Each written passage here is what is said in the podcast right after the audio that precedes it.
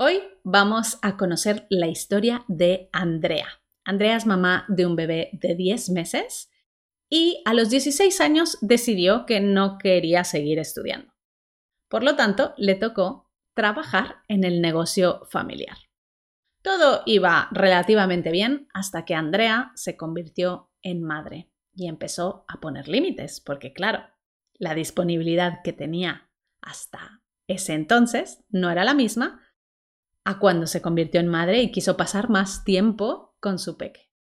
Curiosamente, en un negocio familiar también hay falta de conciliación. Y Andrea ha tomado la decisión de reinventarse profesionalmente para poder trabajar desde casa o desde donde ella elija y así poder estar más tiempo con su peque. Antes de dejarte con esta entrevista, te quiero hablar de nuestra membresía, Madres Reinventadas VIP, el Netflix de tu reinvención, para que te unas y recibas toda la claridad e inspiración. Sabemos que mantener la motivación y el foco en tu reinvención requiere desarrollar una mentalidad fuerte y duradera. La buena noticia es que la mentalidad se puede trabajar cada día para mantener la motivación a tope hasta que logres tu objetivo. Madres Reinventadas VIP es la membresía de mamis digitales diseñada para guiarte con un camino trazado para cada fase de tu metamorfosis profesional.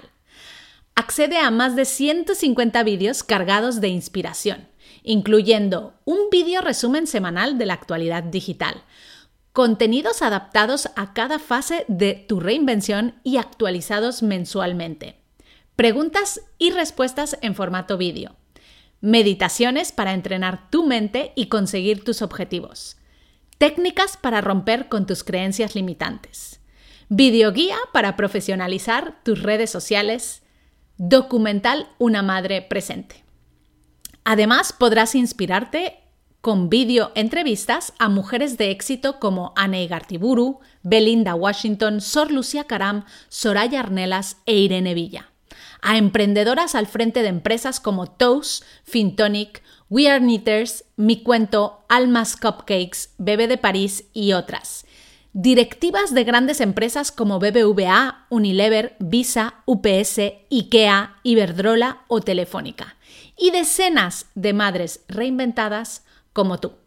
Accede hoy mismo a la membresía en madresreinventadas.com barra VIP madresreinventadas.com barra VIP. Te esperamos dentro. ¿Ya has visto los anuncios del Fiat 500 eléctrico en la tele? Si no es así, me gustaría contarte por qué este icono de la Dolce Vita es el vehículo ideal para muchas de vosotras. Y es que nos tiene enamoradas. Lo primero es que el nuevo Fiat 500 es 100% eléctrico, es decir, que no contaminas, te ahorras mucho dinero en combustible y podrás entrar en todas las zonas restringidas de cualquier ciudad sin problema e incluso aparcar gratis. ¿Quieres comprobarlo por ti misma?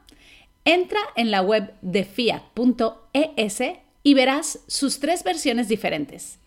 La tradicional, hatchback, el icono descapotable o el genial 3 más 1 con una puerta extra para acceder a los asientos traseros. Todas las opciones son muy buenas pero este comparador es sencillo e intuitivo y te ayudará a saber cuál es la que más se adapta a tu estilo de vida. Además, puedes conocer toda la financiación que te ofrece Fiat para que nada se interponga entre tú y tu nuevo Fiat 500 eléctrico. Te dejo un enlace en las notas del episodio para que pinches directamente.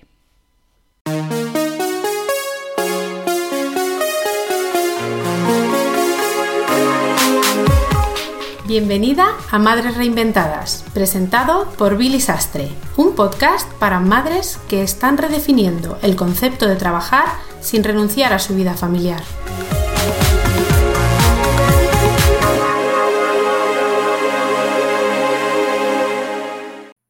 En el episodio de hoy te vamos a contar la historia de reinvención de Andrea. Andrea, bienvenida al podcast Madres Reinventadas. Muchas gracias, Billy. Un placer tenerte aquí. Y bueno, vamos a empezar por nuestra pregunta estrella y eso es, ¿cómo se llama tu hijo? Tú tienes un hijo, ¿no? Sí, eh, se llama Alejandro y ya en nada, no sé, la semana que viene ya hace 11 meses. 11 meses, wow. O sea, estás de recién mamá en ese primer año, que es la verdad que bonito, ¿no? Andrea, bueno, pues cuéntanos un poquito em, cómo era tu vida antes de tener a tu peque, a qué te dedicabas profesionalmente y cómo ha sido este, este punto de inflexión. Me dedicaba a lo que me dedico ahora, por desgracia, por decirlo así, porque en mi familia em, mi abuelo hizo una empresa, una pastelería, y han ido todos detrás. Entonces, mm, yo pues también he ido detrás porque eh, con 16 años dije que ya no quería estudiar. Vale. Entonces, me arrepiento muchísimo, pero bueno. Eh, y entonces empecé a trabajar en la pastelería en el 2015 ya.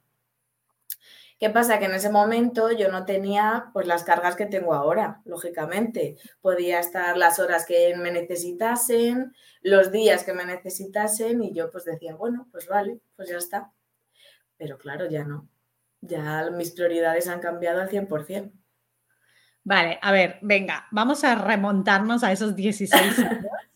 porque es verdad que, bueno, hay veces que tomamos decisiones que son impulsivas. ¿Tú por qué a los 16 años dices, no tengo ganas de estudiar? Pues básicamente porque yo creo que yo vivía en una familia un poco desestructurada, entonces pues yo era un poco rebelde y dije que ya no quería, que quería trabajar, yo creo que tenía un poco de, no depresión, pero pues era una niña pues eso, que no tenía figuras eh, que te dijese pues haz esto, haz lo otro y ya está, tampoco, tampoco le doy más vueltas porque lo que no hice en su momento lo estoy haciendo ahora, así que... Claro, es que en realidad es verdad que, bueno, a veces yo siempre le digo a mis hijos que ahora mi, mi hijo mayor tiene 18 y tiene que tomar la decisión de a qué me voy a dedicar el resto de mi vida, que también esa frase es muy estresante para ellos, porque él me dice, es que no sé, no sé qué elegir y, lo siento que, le viene el estrés, ¿no? Y digo, pero es que no pasa nada, porque además, encima, ahora cada vez más nos vamos a tener que reinventar cada X tiempo, o sea, yo lo veo, ¿no? Con la tecnología, con todo lo que hay, con todas las profesiones que van a dejar de, existir o que van a reinventarse también. Así que bueno, sin estrés para, para los niños que tienen que tomar esas decisiones. Pero bueno, tú ahora mismo dijiste, bueno, pues venga, yo también me voy a, ahora voy a, voy a tomar eso, retomar esos estudios, ¿no? Que no hice a los 16. ¿Cómo fue ese proceso? O sea, ¿qué cambió cuando te convertiste en madre? Bueno, yo empecé en el, hace dos años empecé con un grado superior de administración y finanzas, entonces ahora le estoy terminando. ¿Qué pasa? Que tampoco le, mm. hay tanta gente que lo estudia que tampoco tiene un futuro, o sea, tiene futuro, pero es muy amplio. Entonces yo lo que quiero es, mm, pues, estar en casa con mi bebé, trabajar aquí, no tener que, porque es que en una oficina tienes que trabajar las mismas horas, aunque lo hagas sentada de lunes a viernes. Yo quiero estar en casa, pudiendo trabajar cuando quiera, mientras él duerme, mientras él ve, yo qué sé, los dibujos, juega que yo pueda estar con el teléfono, con el ordenador o lo que sea, en el rato que a mí me convenga. Que si tiene que ponerse, si se pone malito, pues yo pueda estar con él, sin que me digan, pues tienes que recuperar X horas. Ajá. Y eh, en donde estás ahora, a pesar de ser un negocio familiar, o sea, tú estás tus horas y tú has pedido tu reducción de jornada o cómo ha sido este proceso de ser madre en, dentro de un negocio familiar? pues está siendo muy duro, porque cuando tú pones límites y antes no los tenías, pues mm, claro, la persona que le choca estaba beneficiando, por decirlo así, de esos límites. Entonces, yo cuando me quedé embarazada dije, yo me quedé en agosto, dije, yo en Navidad no voy a trabajar yo ya me cogí una, baja por riesgo en el embarazo porque en Navidad hay tantísimo trabajo que a mí me daba miedo porque yo tenía hipotiroidismo de Hashimoto y, y me daba mucho miedo perder al bebé. Entonces yo dije, en Navidad no trabajo, siento mal, pero bueno, es lo que hay. Y ahora con el embarazo, pues igual yo me he reducido la jornada, eh, ahora trabajo cuatro horas, pero yo trabajo seis días a la semana. Y aún así, el fin de semana estoy trabajando una hora de más, porque también es mucho trabajo, entonces no, no gusta mucho. Andrea, una pregunta. ¿Tu madre también es, forma parte de ese negocio familiar? No, no, ella no. Vale, o sea, ¿es, por parte de tu padre todo? Eso es, sí. Es eh, su hermana y su hermano los que lo llevan. Vale. ¿Y la, hermana la hermana de tu padre tiene hijos? No. es, que eso es, que eso es clave, sí. Claro, es que a veces, ¿no? yo me imaginaría, oye, si está tu madre, pues tu madre tuvo que haber pasado también por ese proceso de mm. ser madre y estar dentro de un negocio familiar. Pero claro, si no hay nadie que lo entienda, pues es más complicado. Exactamente. Entonces, tú tienes a tu bebé, tienes que reducir todas estas horas, eh, te ves poniendo límites, te ves que eso no sienta bien, te incomodas, ya también estás estudiando un grado superior y cómo decides dar el paso a estudiar Community Management. Pues porque en realidad yo quería, pues lo típico, quieres un trabajo fácil, entre comillas, que no te lleve mucho y pues eso, hacerlo desde casa. Entonces vi un, pues un anuncio de, en Instagram y me metí y estuvimos mirando mi marido y yo, porque claro, quieras que no, lógicamente es una inversión. Estuvimos mirando eh, algún otro curso, de alguna otra cosa, pero es que, es que no, no me convencía ninguno. La verdad, esto fue para septiembre, una cosa así. Y, tampoco tardé mucho, llegó noviembre, la semana hasta que tuvisteis de la reinvención, vi los, cuatro días y, me, apunté a Community Manager y asistente virtual. A las dos, profesional. A las dos, sí. Cuando termine esta ya empiezo el otro curso. Muy bien. ¿Y cómo te estás organizando? Porque tienes eh, reducción de jornada, estás todavía haciendo la formación eh, bueno, ahora, como casi ya que no, por decirlo así. Me ha quitado muchísimo. Vale, y entonces, y tienes esto también, ¿cómo, ¿cómo es tu día a día? ¿Cómo te organizas? Pues mira, yo cuando estaba estudiando el grado superior, el último trimestre, me levantaba a las seis y estudiaba, luego llevaba al niño a la guardería o, o bien mi marido y ya me iba a trabajar porque yo empiezo a las nueve. Luego volvía a las dos eh, y a las tres y pico o así me volví a poner a estudiar mientras el niño dormía cuando estaba de exámenes. Eh, y luego ya por la tarde ya no me daba tiempo, claro, porque tenía que estar con él. Y ya como he cogido de costumbre levantarme a las seis, pues me levanto a las seis, veo los vídeos, hago las, las prácticas, lo que sea, y ya pues ya por decirlo así, el día lo tengo libre, pero tampoco porque me gusta siempre ir haciendo cosas, plantillas de Canva o lo que sea. Wow, o sea que tú eres totalmente una persona de mañana, ¿no? O sea, tú por la mañana tienes toda la energía y luego llega la tarde y ya estás, caes rendida. Sí, pero es que tampoco me queda mucho margen para hacer nada más. Aprovecho cuando el niño está dormido. Claro. Entonces, es que tampoco me queda mucho más margen para, probar otras horas. Claro.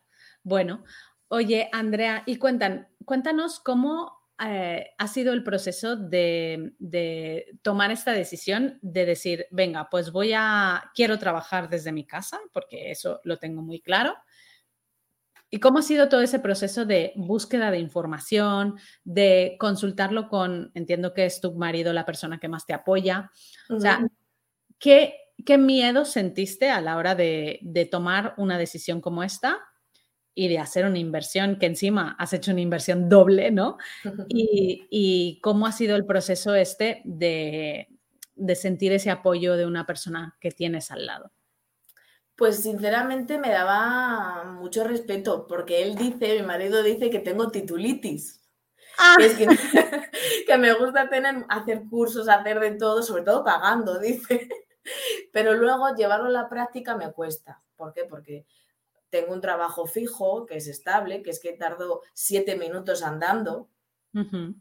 Entonces, pues hasta ahora como que lo iba dejando, ¿sabes? Que lo que no me, no me costaba tanto trabajar. Pero llegado este momento, ya te digo que me da mucha cosa dejarle el, domingo, porque yo me quiero quedar aquí con ellos, salir a pasear. En Navidad, la Navidad lo llevo fatal el trabajar. Entonces, pues tampoco lo pienso mucho más. Digo, es que, es que tengo que hacer algo. Y también me, viene muy bien que él es una persona eh, muy estudiosa. Él se sacó la carrera de Derecho, pues hace, empezó hace 10 años ya, bueno, ya lo es, y ya es abogado y tal. Eh, quiero decir que él es una persona muy emprendedora, lo hacemos todos juntos, eh, nos ponemos aquí a estudiar juntos. Entonces, sí. Entonces es un, gran apoyo, es, un gran apoyo para mí. Pues me encanta lo que tu marido dice porque nosotros en Mamis Digitales lo llamamos cursitis. Y desde aquí yo te voy a dar un consejo, ¿no? Porque es verdad que hay veces que eh, tras terminar de estudiar una profesión, pues nos metemos todavía en otra o, nos ponemos como autolímites, ¿no? Entonces, por ejemplo, tú ahora que estás en Community Manager, pues hay muchas que estudian Community Management y que tras esos tres meses deciden que lo que saben no es suficiente para coger un cliente. Entonces dicen, pues me falta, ahora me falta, pues has dicho Canva, ¿no? Pues ahora me falta aprender a utilizar Canva como una profesional. Entonces meten a un curso de Canva. No, y ahora, y no sé escribir bien los textos, entonces se meten a un curso de copy, por ejemplo. Y, tal, tal, tal, y siempre van haciendo cursos tras cursos tras cursos. Entonces yo es que eso me pasa a mí.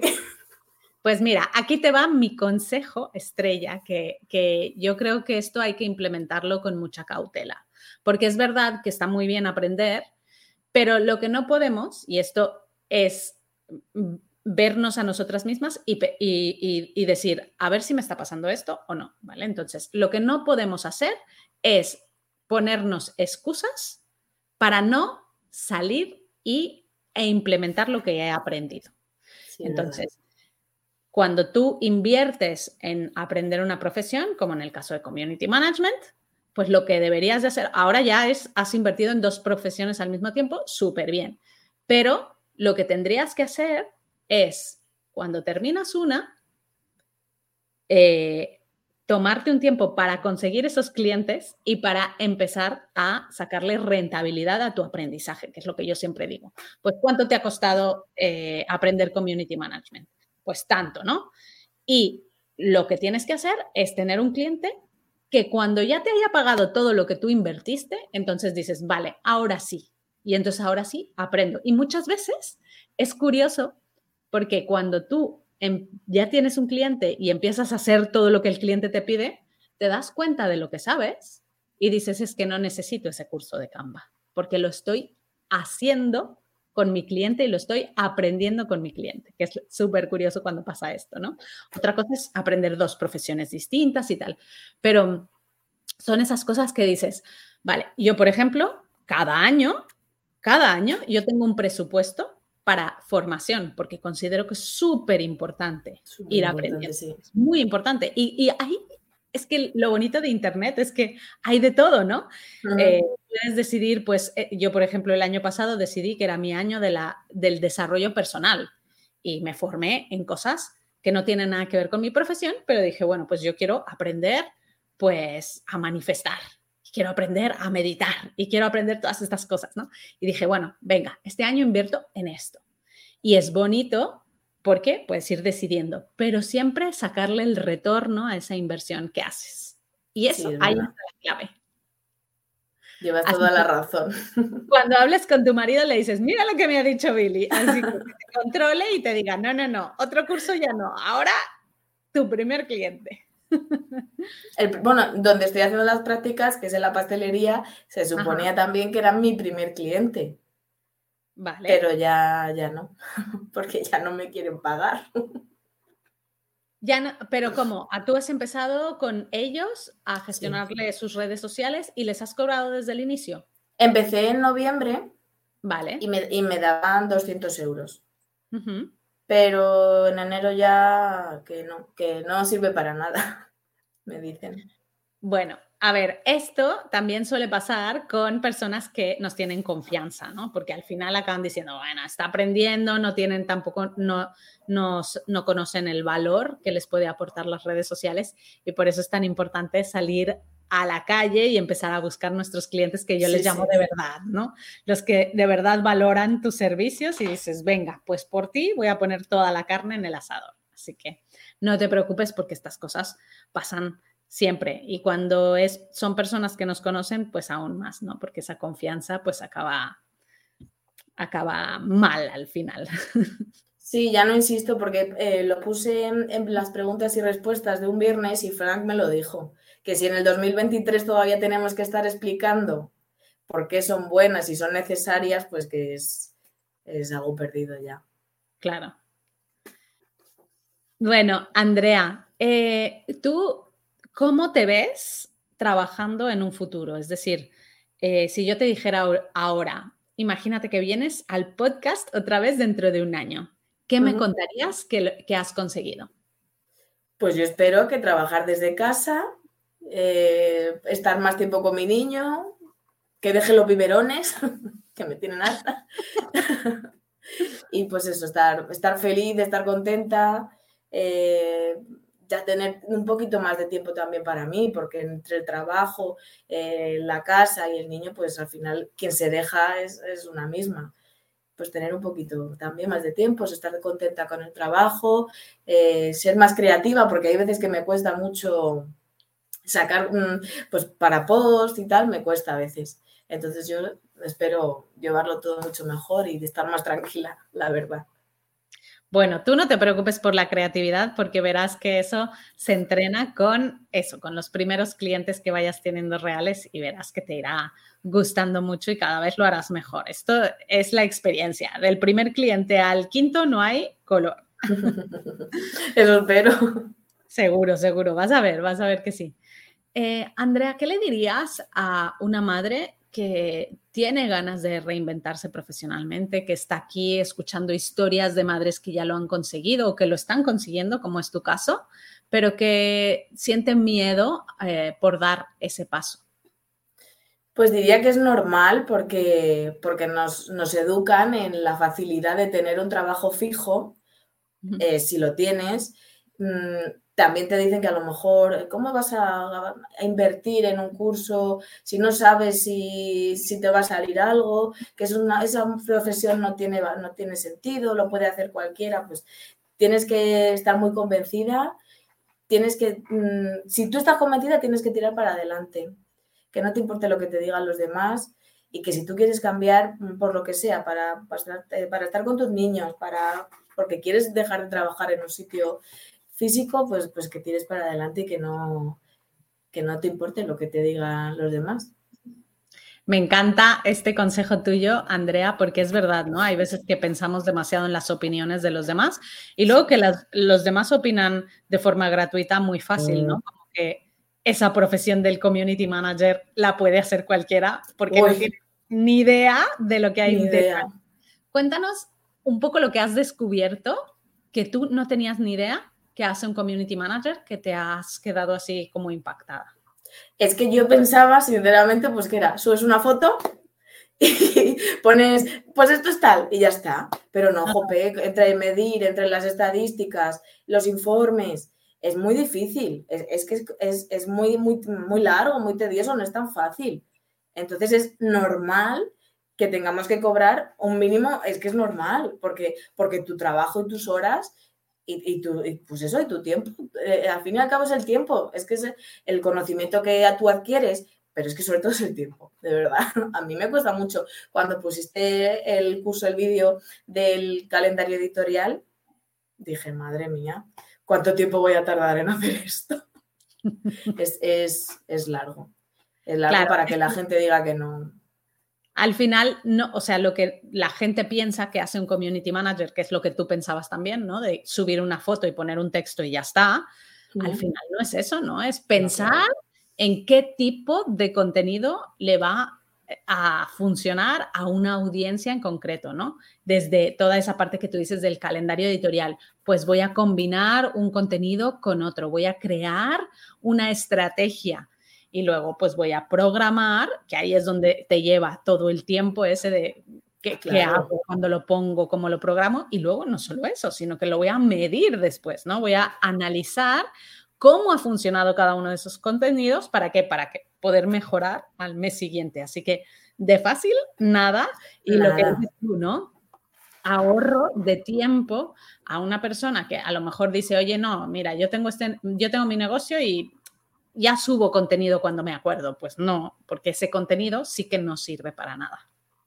No, claro, claro, poco a poco es que no, no tiene sentido. Yo me he ofrecido ya a algunas personas que he ido viendo de negocios y tal, y es lo que me dicen. Bueno, yo cuando puedo, cuando, cuando puedo y me acuerdo, pues subo una foto, pero es que al final es como si no hiciera nada. Claro, al final no es nada. Así que, bueno, pues Andrea, eh, ¿dónde podemos conectar contigo, saber un poco más de ti, las personas que te escuchen, si quieren eh, conectar contigo, ¿dónde van? Bueno, pues yo tengo un Instagram, que es el que tengo de uso personal, y luego eh, llevo las redes sociales de la pastelería donde trabajo, Pastelería Serrano, y el Facebook, pues es que lo tengo básicamente para el curso de mamis. no, es que no lo uso, me lo hice a posta, no, no lo uso. Vale, pues pondremos los enlaces aquí debajo para que eh, cualquier persona que quiera conectar contigo y saber un poco más de ti pueda hacerlo.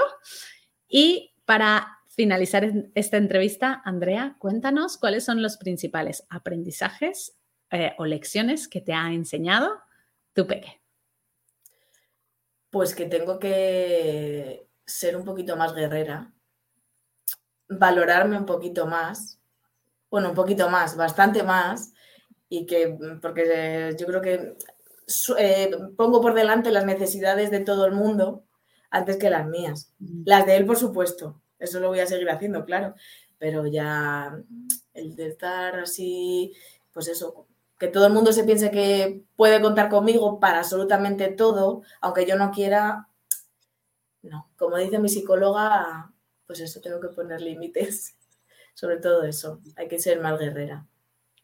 Wow, me quedo con este mensaje tuyo, Andrea hay que ser más guerreras y hay que hacerlos por esas personitas que tenemos que dependen de nosotros y que también nos están cada día observando y aprendiendo de nosotras. Así que vamos a ser más guerreras. Gracias, Andrea, por haber compartido tu historia y por haber inspirado a todas las madres que nos están escuchando. Muchas gracias, Billy. A ti, gracias por siempre. Un abrazo. Un abrazo. Muchas gracias por escuchar Madres Reinventadas. Si has disfrutado del episodio de hoy y no quieres perderte los siguientes, no olvides suscribirte a nuestro podcast en la web madresreinventadas.com o la aplicación gratuita de iVoox. Te esperamos la semana que viene.